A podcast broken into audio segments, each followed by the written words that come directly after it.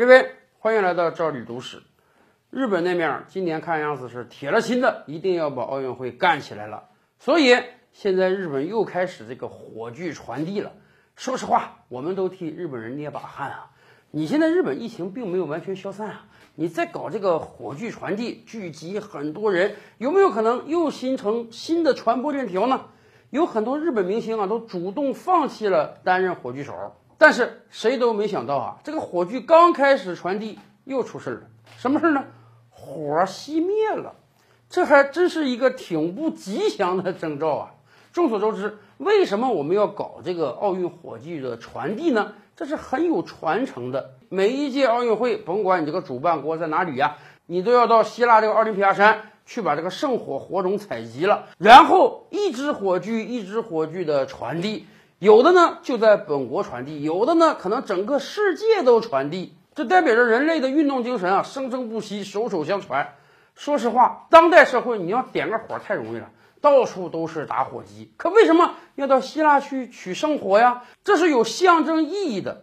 而你这么贵重的圣火，嘎嘣，在日本灭了，你现在只能重新点了。你传的这个可能就不是取自希腊的了。而且更夸张的，大家知道吗？去年这个火炬传递的时候啊，圣火就被熄灭了一次。当时就有人说：“哎呀，有没有可能这个圣火熄灭了，奥运会就会遭遇到什么问题呢？”果不其然啊！由于疫情的影响，日本政府宣布啊，这个奥运会延期一年。现在好了，圣火又熄灭了，难道还要再延吗？要知道，日本政府为了搞这届奥运会，已经是下足血本了。现在外国游客不让来了。外国政要也尽量少邀请，观众这俩钱就不挣了，好歹把奥运会赶快对付过去得了。这把圣火一熄灭，很多人在猜测：难道七月份这场奥运也会被取消吗？说实话，在奥运火炬传递的历史上啊，有好多次火炬被熄灭，有的时候都遭遇到恐怖袭击啊。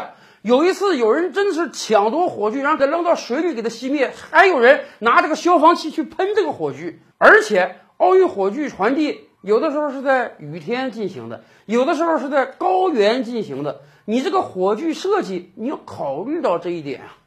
这么多年来，我们中国人经常讲说日本人匠人精神啊，小日本生产那个产品精致、好用、耐久。但是我真是想发疑问啊。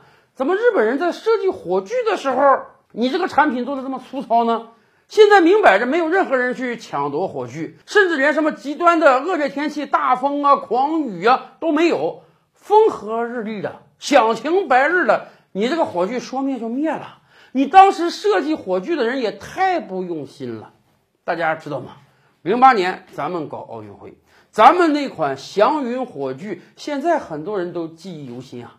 我们这个火炬啊，不单外观设计的非常漂亮，更关键的是里面有非常多的科技含量，用了很多航空上的黑科技。当时就有人介绍啊，咱们这个火炬看起来就是一个孤零零的火苗，实际上里面有两重火源，有一重火源啊是隐藏在火炬下方的。哎，担心的就是一旦你这个明面上的火苗各种原因被熄灭了。下一层火源会马上把它点燃，所以咱们这火炬当时号称什么？耐暴雨、耐大风，达到暴雨级别的天气，我们这个火炬可以在暴雨中燃烧。狂风十级、十一级的时候，我们这个火炬在风中啊，助力根本你吹不灭。这可是我们十多年前的火炬啊！说实话。经过这十多年的发展，你就算日本没有什么进展，你好歹学我们当时的技术，你也不至于让你这个火炬连续两年灭两次啊。所以也可能啊，匠人精神在过往的日本是有的，而今天真是慢慢消散了呀。